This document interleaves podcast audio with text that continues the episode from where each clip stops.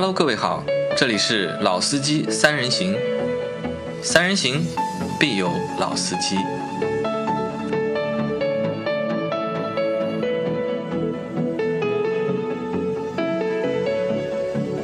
Hello，大家好，欢迎收听《老司机三人行》，我是杨磊。大家好，我周老师，大家好，你们猜我是谁？鸽子王张波耶，啊，张波从成都回来了啊。回来了。但是张波刚才跟我们讲，他那个去成都车展工作，对吧？连车展现场都没有去。对的，我连门都没进去。我本来啊，就是还想说张波回来分享一下，就是成都车展，因为我蛮遗憾的，就是我以前做汽车客户做了很多年嘛，北京对吧？广州、上海，呃，什么深圳，我去过蛮多车展的。都去过的，就是没去过。成都车展我也是去过，但是我也没有去现场，就比较遗憾嘛。成都车展是什么个情况？有就是说西南的妹子也比较火辣，对吧？啊，但是也没有去过，没想到张波这次去的也没进去，那也就没什么分享了。但是我们在网上看啊，这次成都车展发布的新车，其实比今年我跟杨磊四月份去的北京车展来比的话，有过之而无不及。有没有这样的感觉啊？对，因为主要是我觉得可能是因为九月份的关系嘛，到了一个就是汽车销售的一个旺季，那么很多新车都挤在这个时候上市嘛。啊，对的，这里正好多说一句啊，其实其实大家知道，北京和上海车展就是好像是国际最高等级的车展，其实呢，它的时间蛮尴尬的，四月份，四月份过完以后，后面除了五月份能卖卖车的话，再到后面就夏呃夏天了。啊六月、七其月、实车子并八月不好卖不行啊其。实那个时候你上市新车的话，其实对你的战略部署意义不大，反而是九八九月份的成都车展，马上进金九银十，一直到年底冲销量，对吧？这个时候上了新车，可以有好的销量。再看十一月份的广州车展，很多时候厂家都是为了明年的布局，然后会发布很多新车，所以千万不要觉得只有上海和北京车展是高级的，其实很多嗯、区域类的，像成都啊、广州啊这些车展的话，很有看头的。那么，所以我们老司机三人行也，其实虽然我没有去，但是我们很关注这次车展上发布的一些新车，。其实本来可以去的，有人发邀请给我们，对吧？因为邀请人太少了，我们觉得就是意义不大，所以就没有去。啊，对的，周老师前两天已经收到过邀请了，但是就像杨磊讲的，只因为可能邀请的人也不是很多嘛，那我们想去的话意思也不大，所以也没有去。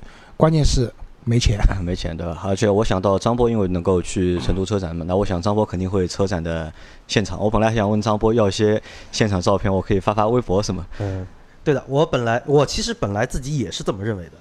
我当时因为是就接到这个所谓叫支持的这个通知嘛，要求嘛，然后我想的是可能就在车展里面会待个至少两三天，而且我在去之前其实已经有 KOL 跟我联系了，说是能不能协调一下帮他们现场拍车，然后呢就是协调的工作做好了，人家车拍的很顺利，然后我连门都没进去，就这个事儿实在是让我非常的不爽。那这可能就是什么？这还是就是广告公司和媒体公司的一个区别。因为你如果公关公司的话呢，那肯定在现场的，因为要接待大量的媒体的老师，对吧？肯定在现场。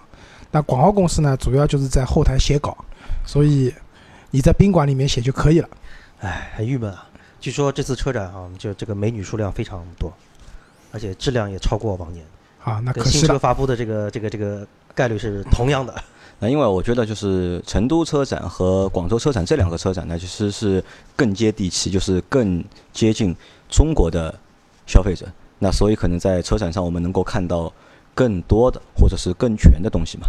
而且其实还有另外一个点，就是说，呃，其实这个也不光是汽车行业啊，就是说原来很多人都会觉得啊，你像成都这种城市可能是偏西南地区，然后又是腹地，可能就不像沿海城市啊这么发达，好像怎么样？很曾经很久之前，很多人有这种想法。其实我那个时候因为有段时间在也在做服装这块嘛，然后我在说，我说其实你们恰恰错了，很多国际大牌，它可能未必在上海设这个专柜或者专卖店，在成都一定会有。呃，为什么呢？就说一个是整个成都是这个地方是辐射整个西南、西北这块几乎都能辐射到的。第二一个，其实那边的市场的消费能力绝对不会比我们所谓沿海城市的这个消费力更差，所以我觉得就是在成都车展，再加上说，比如说有呃，刚才周老师说的这个所谓金九银十这么一个效应在，所以综合的几方面情况来看，成都车展其实每一次啊都会给人 有很多的亮点的东西出来。好吧，那我们这一期节目就是我们会这一期和下一期节目，我们会聊一聊在这次成都车展上面，就是最新发布的那些车型，都是之前没有的车型，然后在这次成都车展首发的车型，我们会把它分成 SUV 和轿车两部分来。那第一集我们先说 SUV 好吧？那第一集我们先说 SUV，那我先来说一台就是奥迪的 Q2L，对，就是 Q2L 这台车也是喊了蛮长时间了，就是要上市要上市，但之前可能一直在为就是排产啊或者各种各样的情况做准备，直到拖到了就是成都车展才其实这次还没有上市，对发布只是亮相。嗯，它应该在今年的十月份会正式上市。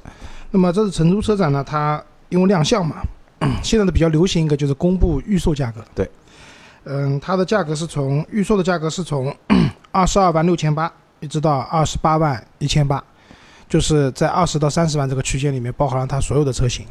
嗯，应该算是对于一个豪华品牌来讲的话，这个价格总体来说还是怎么讲呢？不算很高吧。那本来想问张波的，对吧？在现场有没有看到这台车？那所以这句话不能再问了。本来是，嗯，我们说到的每一台车都要问一下张波，对吧？你在现场看到了没有的？感觉怎么样？那这个就不问了。那张波知道这辆车吧？知道，看到过，看看到过照片。那你对这辆车感觉怎么样？呃，怎么说啊？就还还是那个点，就是因为我可能本人对奥迪不是太有感，所以呢，Q2L 给我的感觉就是说。蛮好看的，蛮好看的啊，然后就没了，没了啊。那我的感觉这样，就是 QL 这次奥迪应该是要花重金推的一款车。这是成都车展，我在很多网站都看到了那种很贵的广告位，就是 QL 连续投放好多天。那说明其实厂家对这辆车的话，总体来说还是基于很高的期望的。那首先，因为我觉得奥迪之前，嗯，它的 SUV 的分类的话，从 Q3 起嘛。对吧？那 Q 三，然后 Q 五、Q 七，嗯，它没有两没有双数位的那个对 Q 的。那这个 Q 二 L 的话，也是奥迪进入国内的第一辆双数的一个 SUV。而且比较特别的是，那我们知道之前就是 Q 五的换代以后变成 Q 五 L，那 Q 二的话，可能我觉得也是比较了解中国市场的需求吧，它直接就把 L 加上去了，没有那个所谓的标准版，它直接直接推广了长轴版。嗯，车辆的尺寸的话，长宽高分别是四千两百二十九、四千两，就是四米二出头一点点，宽度是呃一七八五，然后高度是一五四八，轴距到了二六二八，嗯，标准的一个小型 SUV 的尺寸，但是因为加了 L，其实它的轴距不短的，超过两千六了，两千六的话，基本上可以接近一个以前的我们讲就是一个中型的。啊，不是总，你说错了，嗯，紧凑型 SUV 的这样的一个尺寸了。呃，我我是觉得，就对这辆车总体的感觉啊，我觉得颜值还是蛮高的。对的，对吧？颜值可能是 Q2L 将来主打市场的一个很重要的一个点。然后，对于那些对空间要求不是很大，然后对奥迪品牌也能接受，同时对车辆颜值有要求的人来讲，那 Q2L 可能是一个比较好的选择。嗯。另外的话，它标配的是一点四 T 的汽油发动机加七速的双离合变速箱，然后应该是没有四驱系统的，就全系都是前驱，就两轮的前驱。嗯，这样的情况下，我觉得就是如果用奥迪的轿车类比的话，它可能和 A 三还没 A 三大，我觉得。嗯，A 一吧，我觉得 A 一大一点，比 A 一大一点，比 A 一大很多，对吧？奥迪没有 A 二的，对吧？没有。呃，我觉得它是。差不多和我觉得，如果按价格来算的话，不算优惠啊，就是正常的官方定价的话，它其实和 A 三还是蛮接近的。那我觉得，嗯，大家那个如果买奥迪的 A 三的话，那可以考虑一下这台车。A 三有点便宜，因为现在 A 三一点四 T 的市场价才十四万左右，二点零 T 的车子的话也只有将近二十万左右就能买到了，所以价格上 A 三还是有很大优势的。只不过这个车是新车嘛。啊，会降的，啊啊，降价肯定是会降的，对的。然后它的竞争对手的话，我觉得一个是 宝马的叉二，叉二啊，对吧？然后还有就是奔驰的 G L A，G L A，对吧？基本上 B B A 就三个。现在原来原来是奥迪主要是靠 Q 三和他们竞争，现在多了一个 Q 二出来，呃比较丰富的奥迪的一个产品线吧。而且我觉得从颜值上来说，Q 二和那个 GLA 是可以拼一下的。就是就是，虽然说风格还是有点区别，但是确实还是很亮。那个那个看一眼确实很能记得住。但说实话，我觉得这个尺寸还是偏小了，还是因为我认为就是我我对 SUV 来说，我觉得能够接受的一个最小的尺寸，可能就是像 Q 3这么一个尺寸，我觉得是已经已经是很小了。已经如果比 Q 3还要小一圈的话，那我觉得这个空间会有点问题。我其实说到这一点，我我不知道你们二位怎么看。我我最近有一个想法，我是觉得说。其实最近的各大厂商推 SUV 的，尤其是在小型、紧凑型，在这个级别上，大家似乎发力发的比较多。为什么？因为我我是我个人是这么觉得，就是说，随着这个城市的用车环境越来越恶劣，这是一；二一个，其实大家现在对于大型、中大型 SUV 的这个了解越来越多之后，包括身边的车主有了之后，其实大家可能会发现，就是这种中大型的 SUV 的使用感受各方面跟轿车。有些还是有差距啊，差距还蛮多。那至少在操控方面，对吧？那所以到这个级别之后，到底还有多少人会去买这种中大型 SUV？那我觉得可能是一个未知数。但是反过来说，随着城市用车环境的这么一个，就是相对来说一个相对比较恶劣一点，再加上很多的年轻的车主或者说家庭二辆车的这个车主，他们有的时候其实对于就是在单人单车的这个实际使用情况还是比较多的情况下，但是。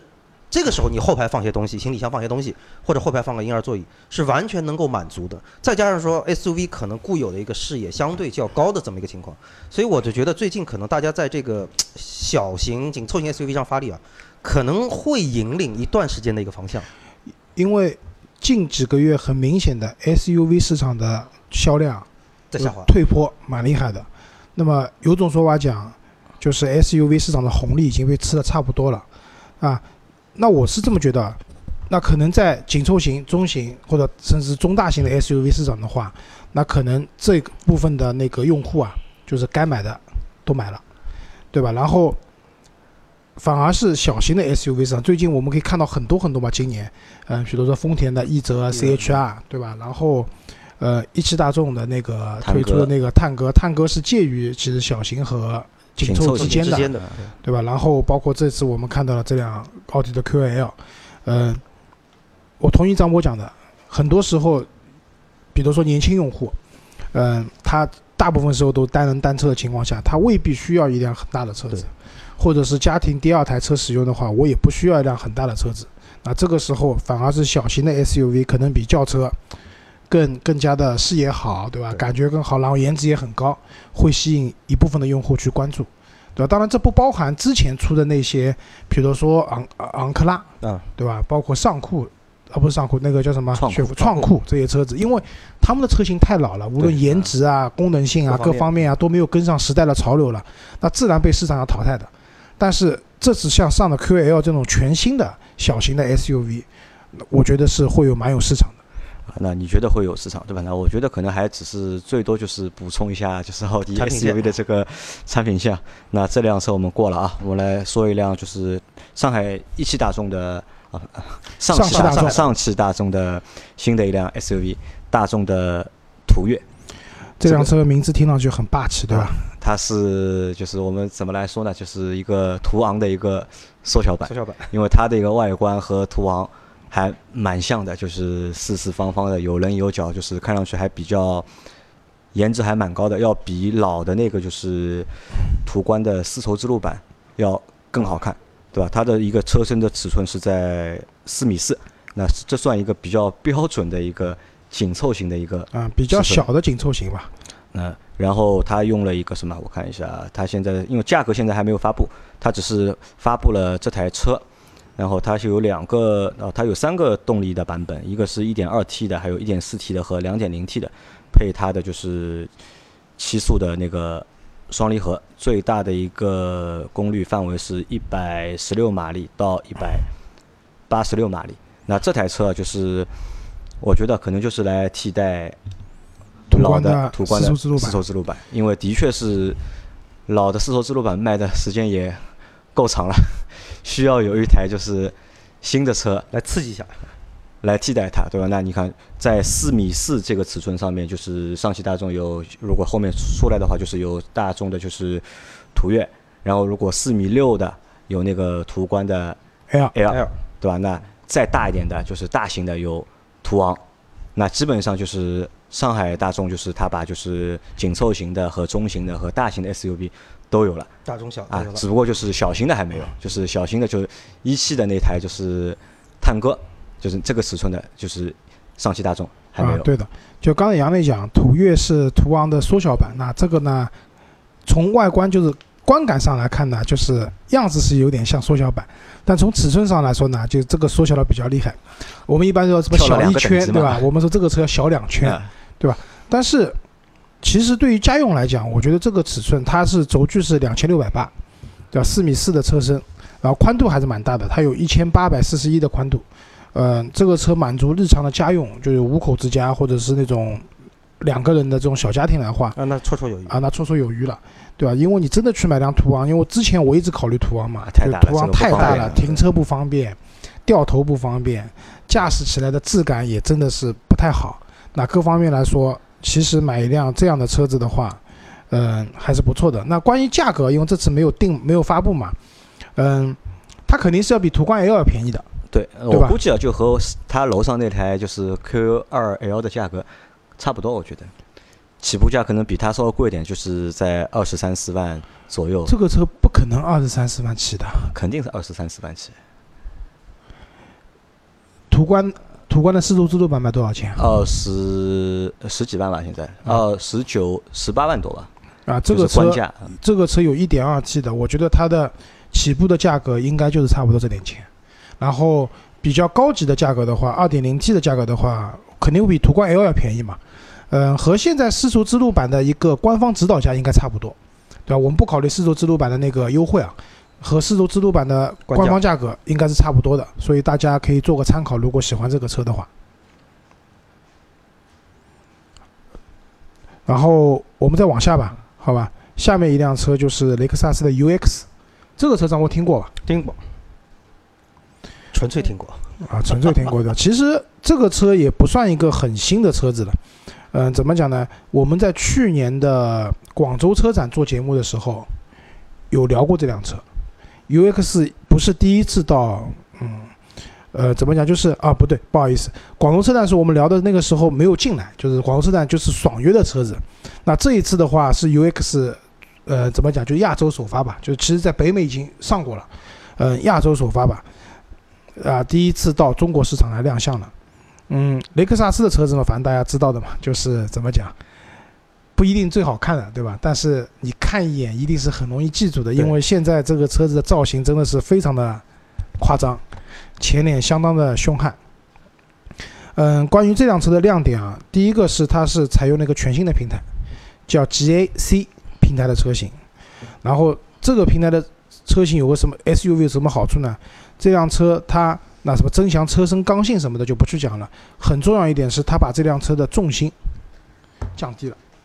那带来的好处是什么？总体来说，这辆车会有接近于轿车的一个操控的一个感觉，这是一个比较重要的一点。然后外观的话，反正大家参考 NX，啊，就是比 NX 要小一点嘛，这个车子，所以没有什么太多可以讲的。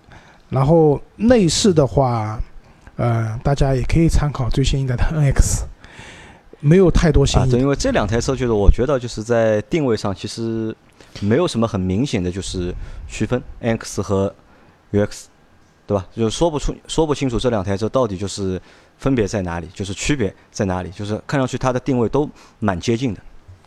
对的，然后它配的是2.0的一个自然吸气的发，呃，2.0的一个涡轮增压吧。然后雷克萨斯的车子有个最大的特点啊是什么？它的热效率比较高，做到了百分之四十一。就是大家可能听到百分之四十一这个数字不是很大，但对于一台内燃机的车型的话，基本上超过百分之四十的热效率，我们可以看作是非常高的一个热效率了。好，那这台车说完，就是我们来说下一台车。下一台是我们之前做过节目的，就是凯迪拉克的叉 T 四，叉 T 四叉 T 四，对吧？张波这台车感觉怎么样？因为我们上次做过这个节目了嘛，我其实蛮喜欢这辆车。蛮喜欢的，对吧？你喜欢它什么？呃，我觉得一个是外形吧，因为从其实从 x T 五开始，就是这样的外形，就我本人蛮喜欢这种相对比较饱满一点、厚实点的这种外形，但是呢，它又不是属于那种呃没有性格，就那种棱角的处理。反正我我个人蛮偏向于这种风格的设计，再加上说凯迪拉克整体的，你说品牌也好，这个产品力上面你说配置啊等等各方面来说。就综合下来来看，叉 T 四这台车还是真的让我印象蛮深的。叉 T 四我去参加了厂房的活动，嗯，车子的话，它这次上的话，我觉得车型分的蛮多的，一共有七款车型，入门的价格是二十五万九千七，叫二八 T 的一个技术型。那在这里的话，就是明确就是它的起始动力是二八 T，没有那个像叉 T 五的二五 T 的。嗯，这个我觉得主要得益于还是因为这款车型用了全新一代的那个发动机，四缸的发动机带 B 缸功能的。呃，刚才张波跟我们讲，他们那个三缸的福克斯也带 B 缸功能，对吧？在国外在海外带 B 缸功能。啊，以前有 B 缸功能的车型的话，基本上六缸起。六缸起，对。我记得那年去美国的时候，司机开了一辆三点五的那个奥德赛来接我们 V 六的，然后他很自豪跟我们讲，这个车子在跑高速的时候，它只有三个缸在工作。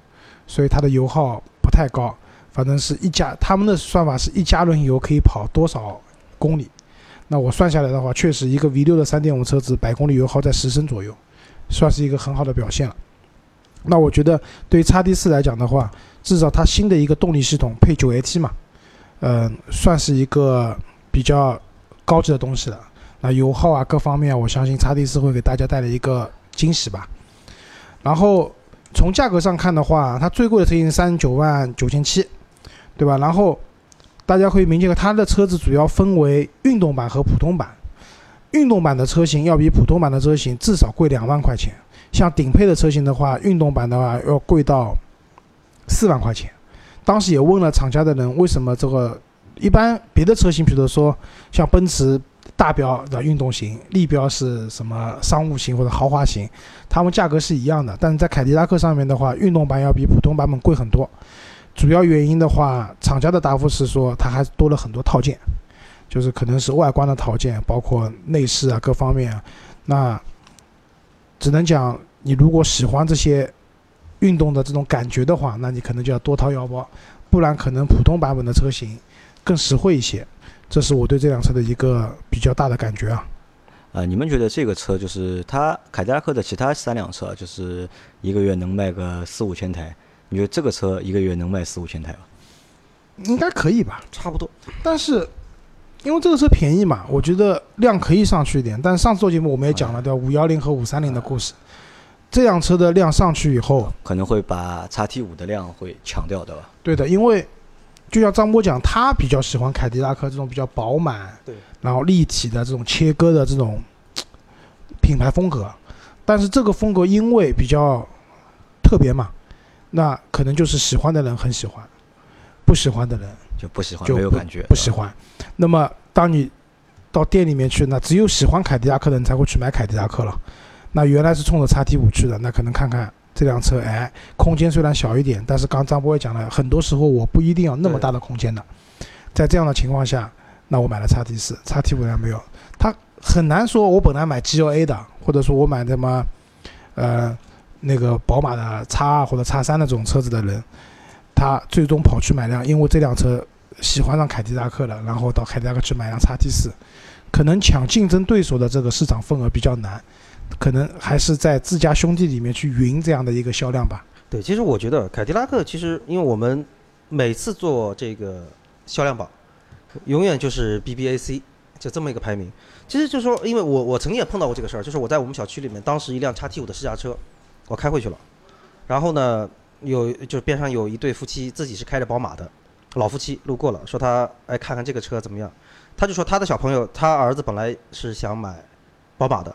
但是呢，不是因为说他儿子有多喜欢宝马，而是因为他们自己在开宝马，没有觉得宝马有什么不好。那凯就在买车的时候呢，第一考虑就是宝马了。但他看到这个叉 T 五之后，其实他对品牌基本没有什么概念，只是单纯的觉得说，哎，这个车我预算在那边不错，对我的预算而且就在这儿，所以他真的是最后我看到他开了一辆叉 T 五，然后我还问了他，我说买了，他说买对，然后呢，他后面跟了一句。他儿子不肯开凯迪拉克，所以呢，他儿子把他那辆宝马开走了，他开凯迪拉克。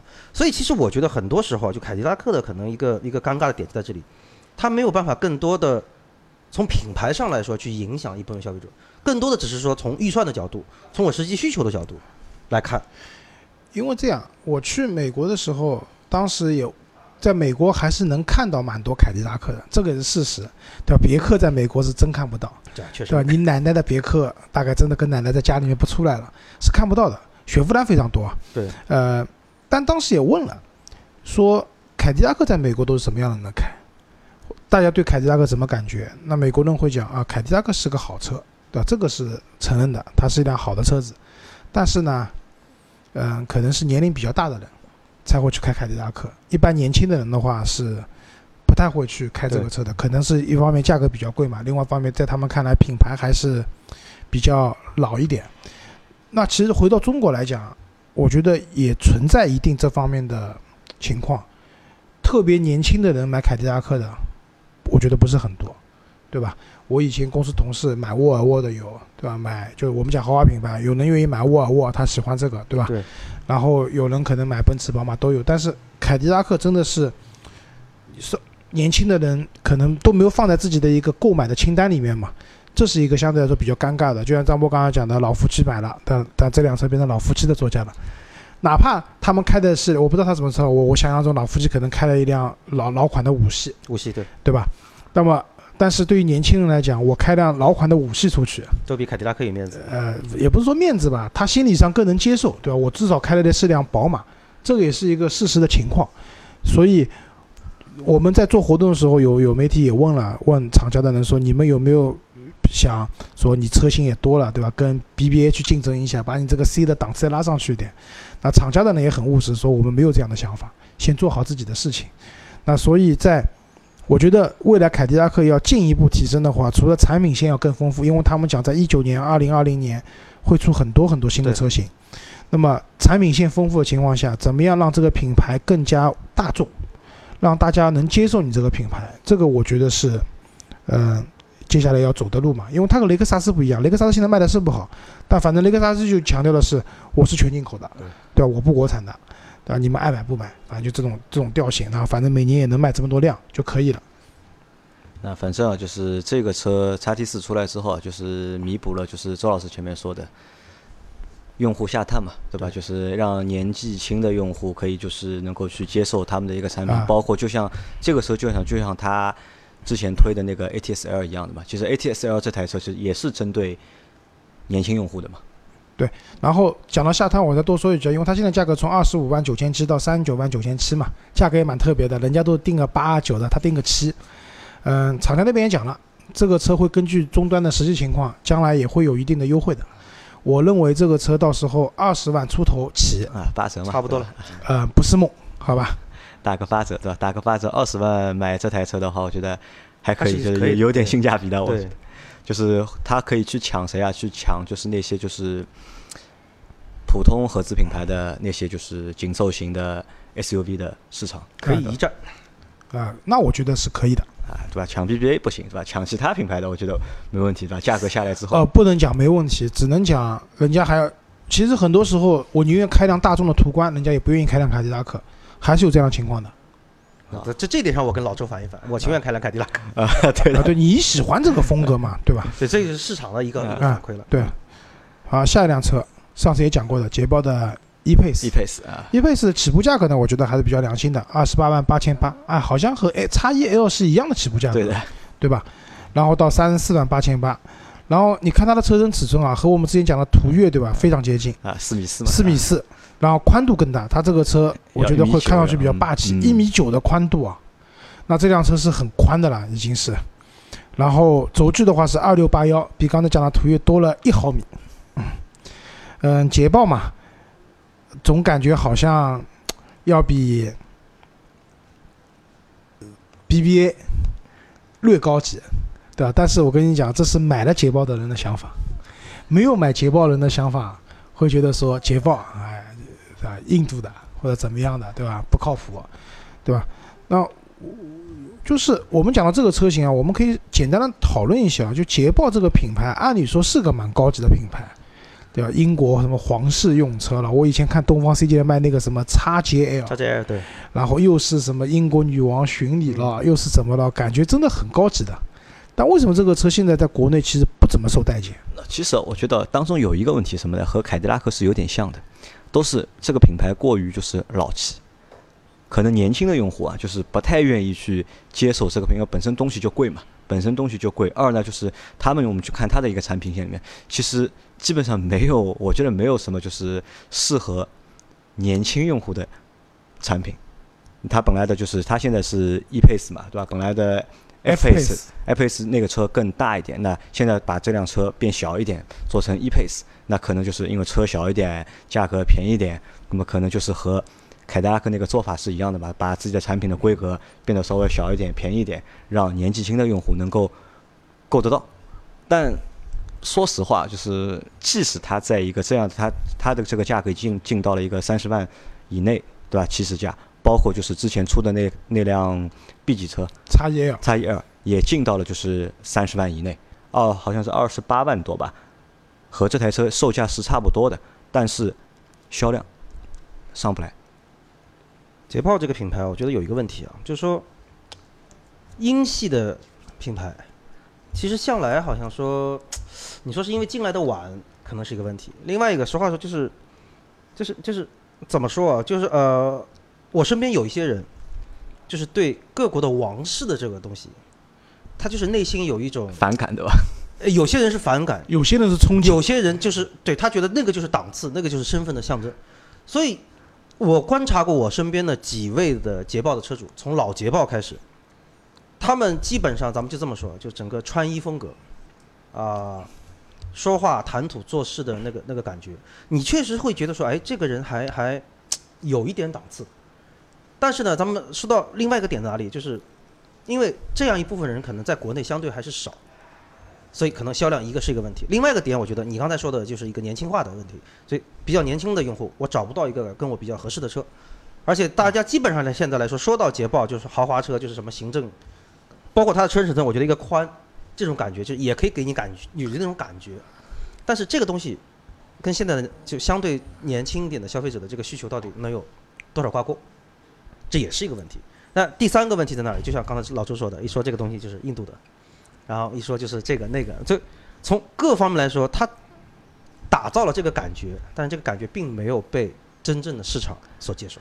可能这个感觉是中国用户不太能接受的一个感觉吧。啊我我是觉得就有几个原因。那第一个，捷豹这个车子，它我很久以前就开过老版的那个三点零 V 六的那个 XF，嗯，但是我开下来那个车子，就是和同期的五系也好，和同期的奔驰 E 也好相比，没有让你感觉出这个车很高级，然后车子空间也很小。到现在我们就看到它都加长了嘛，那所以这个车子和 BBA 相比的话，价格没有优势的情况下，车子的驾驶感受各方面不算特别好，凸显不出你的优势，你的品牌优势在那边凸显不出来。那第二个呢，捷豹进中国以后，它当时定位太高了，我觉得就是当年你们知道最贵的 2.0T 的车型就是捷豹创下的，对吧？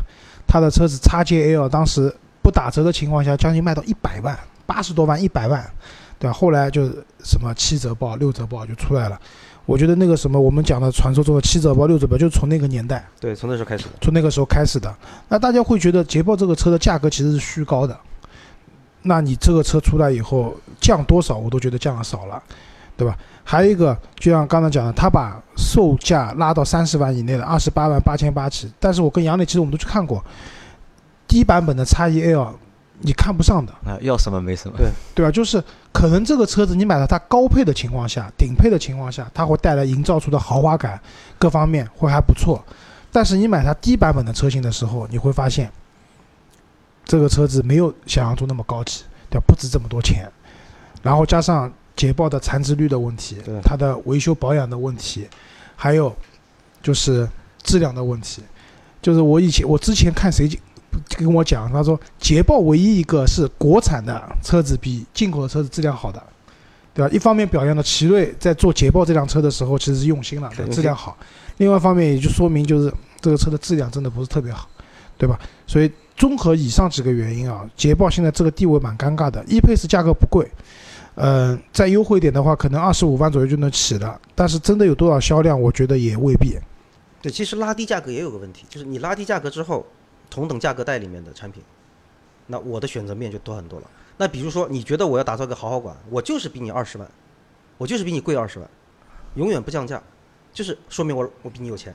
那这也是个点。那你现在似乎把这个平民化的这个售价出现了，反倒是我觉得从某一个方面来说，反倒会给自己的市场造成一定的困扰。好，我们最后讲一辆车，名爵的 HS。HS 之前我去参加过发布会，对吧？他们就是极力的营造年轻人的，对荷尔蒙就是对吧？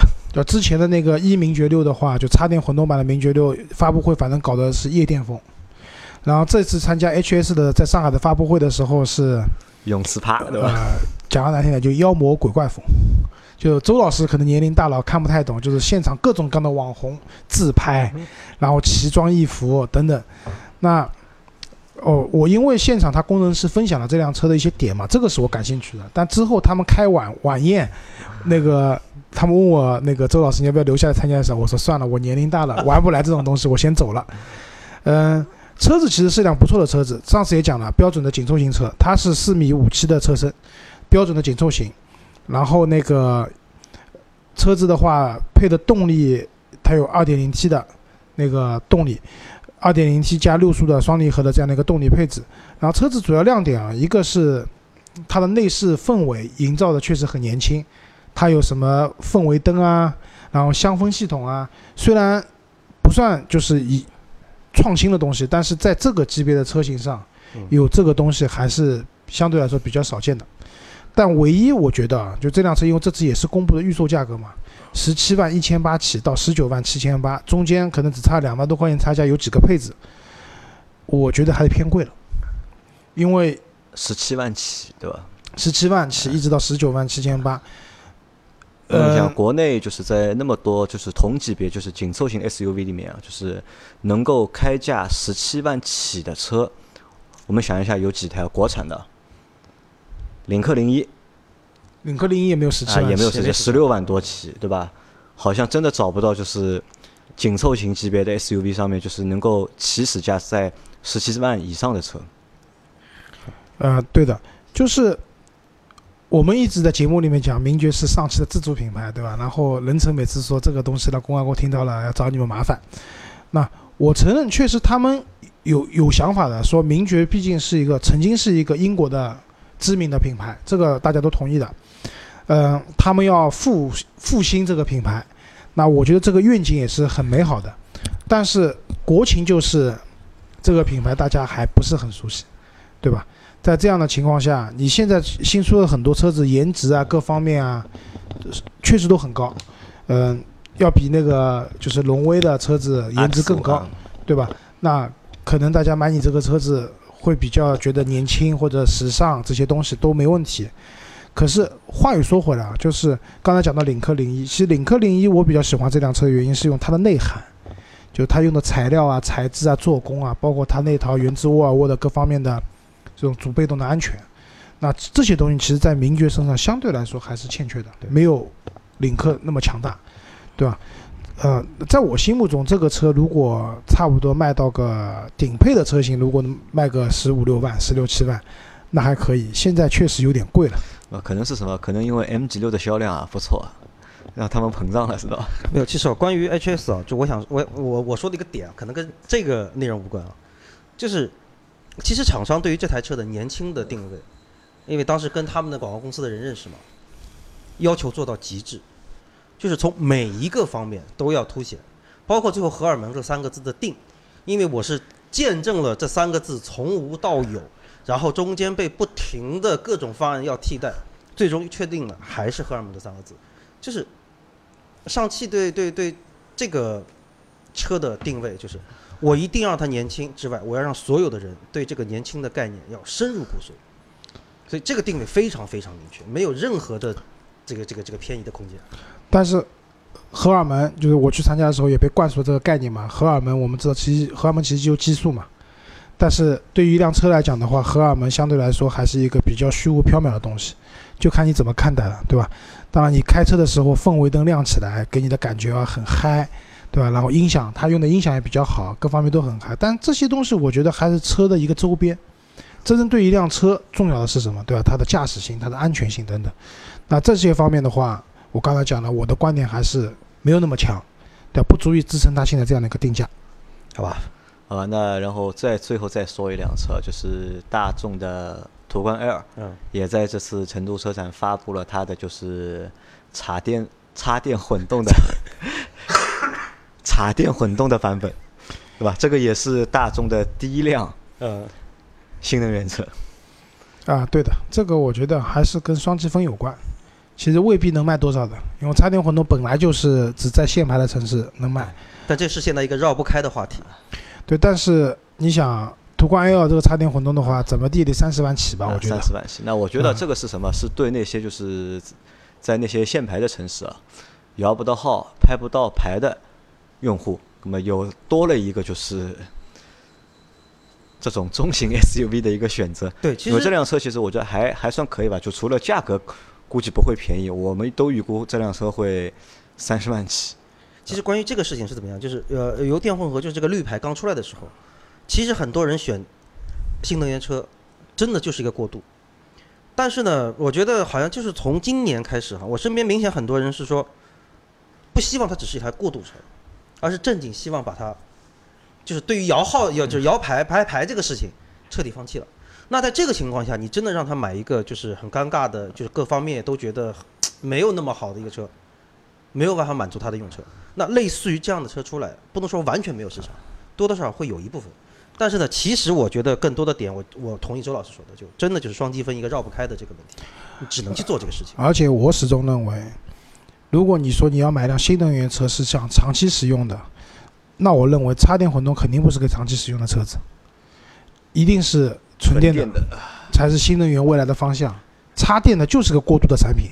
但是没有很多人对于这个车啊，他不是从技术层面来理解，就怎么说纯电这个东西，其实现在很多人心里还是有个顾虑。包括最近好像也出了蛮多起纯电的车自燃的这个事情，所以就说，因为它相对来说进入市场的时间还比较短，那市场对它的这个可靠程度到底到什么程度？我觉得随着就怎么说，就大家一直在说嘛，不愿意当小白鼠，所以可能还是会有一些顾虑。但是油电混合可能也就正因为它的技术不是那么新，而且马路上也跑的很多了，再加上各方面来说，综合来说，因为我毕竟如果没有电，我还能油可以跑，综合来看，所以可能这个在目前的市场情况下，可能还是会对消费者的触动会稍微大一些。其实你在上海，你看啊，有多少真的是因为拍不到牌照，最后买辆混动车的人有吧？有的。那我觉得这部分的用户是买的什么？大部分呢还是像沃尔沃的那个 S 六零，对吧？然 S 后六宝马的零还少，我觉得就是宝马叉一差的异蛮多的混，动差异蛮多。对吧还有么就是荣威的那些，对吧？但是荣威的那些，我觉得大部分都是跑专车去了跑。专车对，对，根本就不是个人的用户，对对吧？所以，反正我还是那个观点，插电混动真的就是个过渡产品，它不代表未来新能源的呃方向对，。我觉得是这样。对行业来说，就是对汽车行业来说，就是插电混动可能是一个过渡产品，但对用户来说的话，我觉得还是怎么说呢？可以用一下。可以用一下，就是你看吧，就是目前什么适合你就用什么，就像前面张波说的一样嘛，用纯电的可能目前还不完全成熟，对吧？你有有对牌照有需求，那可能就是选一个就是牢靠一点品牌的这种插电混动的对车，也是一个就是不错选择。反正这种车也开不长吧，我觉得就开个三五三年、五三四年最多了年。，对吧？对，但就最后我讲一句啊，其实这个不划算的。我我想过这个问题的，为什么？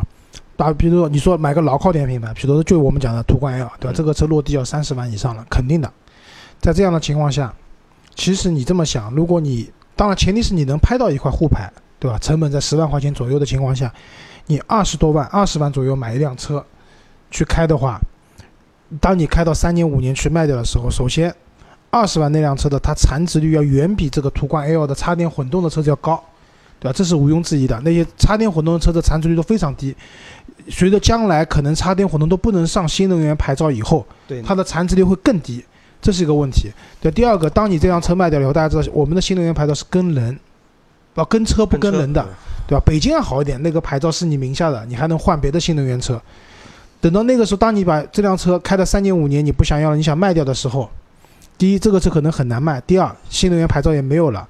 在那个时候，可能新能源牌照也要通过拍卖等方式去取得的时候，你会发现你还是什么都没有。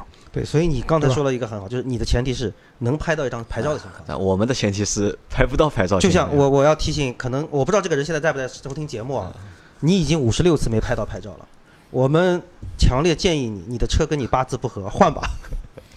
好吧，是辆凯迪拉克的 S R 刀 S X 对对对，这辆车已 S 经 X 对吧在？圈子里面很出名了，啊，太出名了啊，可可以卖掉了，可以卖了，可以卖了。好吧？啊，这期节目就到这边，好好，那感谢大家收听。谢谢大家，拜拜拜拜拜